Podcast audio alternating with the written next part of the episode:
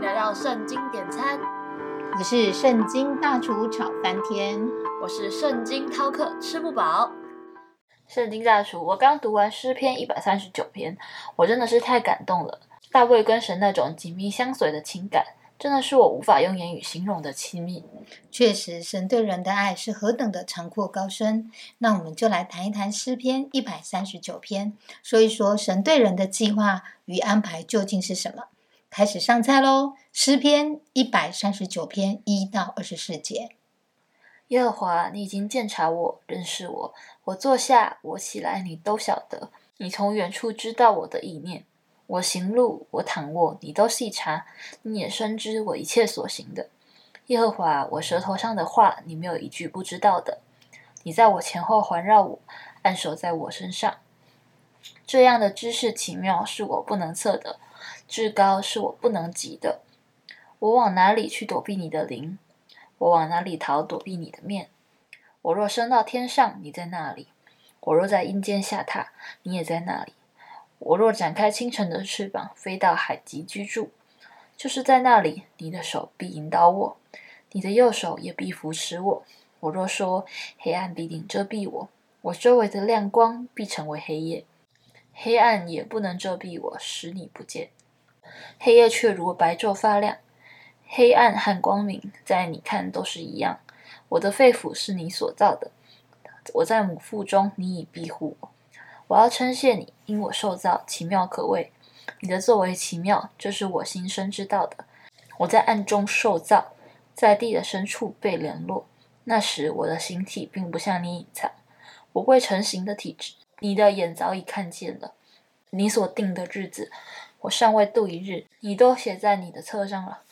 神啊，你的意念向我何等宝贵，其数何等众多。我若数点，比海差更多。我睡醒的时候，仍和你同在。神啊，你必要杀戮二人，所以你们好流人血的，离开我去吧。因为他们若说恶言顶撞你，你的仇敌也妄称你的名。耶和华恨恶你的，我岂不恨恶他们吗？攻击你的，我岂不憎嫌他们吗？我切切的恨恶他们，以他们为仇敌。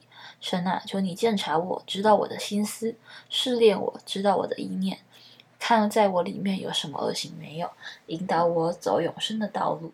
这段经文当中，最先大卫说到了神已经完全鉴察了他，认识了他，这说明了大卫是深知道神对他的爱的。他说了。神知道他一切的意念，也深知他一切的行为，甚至于连他所说的每一句话，神没有不知道的。大厨，这也太感人了吧！神对人的爱是细腻到一个人他所有的心思意念、所说所行，这种爱胜过世上一切的爱。虽然说父母都是疼爱小孩的，但是真的要做到这样，那是需要非常的用心才能够做到的。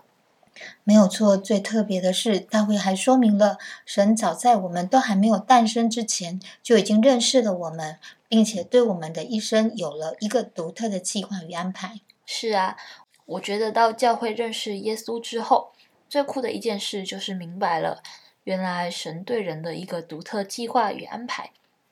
就世界的角度来看，大家会觉得当医生、律师、老师这些是比较有成就的。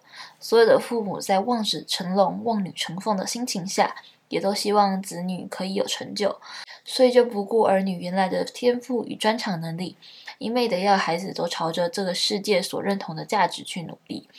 但我却看见，有些人拥有了这些世界上的一些成就之后，却是完全都不开心的。他们心里真正想要的，可能就是单纯的当个画家，或喜欢唱唱歌。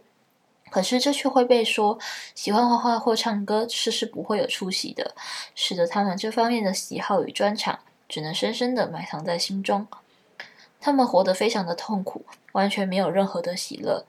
有些人因为太痛苦了，所以甚至还想要自杀，结束自己的生命，来表达他们心中无言的抗议。到教会之后，我才明白。原来神造的每一个人都有不同的计划。我曾想，若是每一个人按照神造他的能力、专长与计划去活出一个发光的生命，那这个世界将会是何等的美好啊！可惜我们所有人都被世界的价值观绑架了，所以都没有活出神创造我们的每个人应该要有的命定，这真是太可惜了。我现在去把这个道理说给我的朋友们听，让他们也明白这个道理，然后才可能去活出会发光的生命。记得锁定圣经点餐，一起来找圣经大厨点餐哦。我们下回见啦，拜拜，拜拜。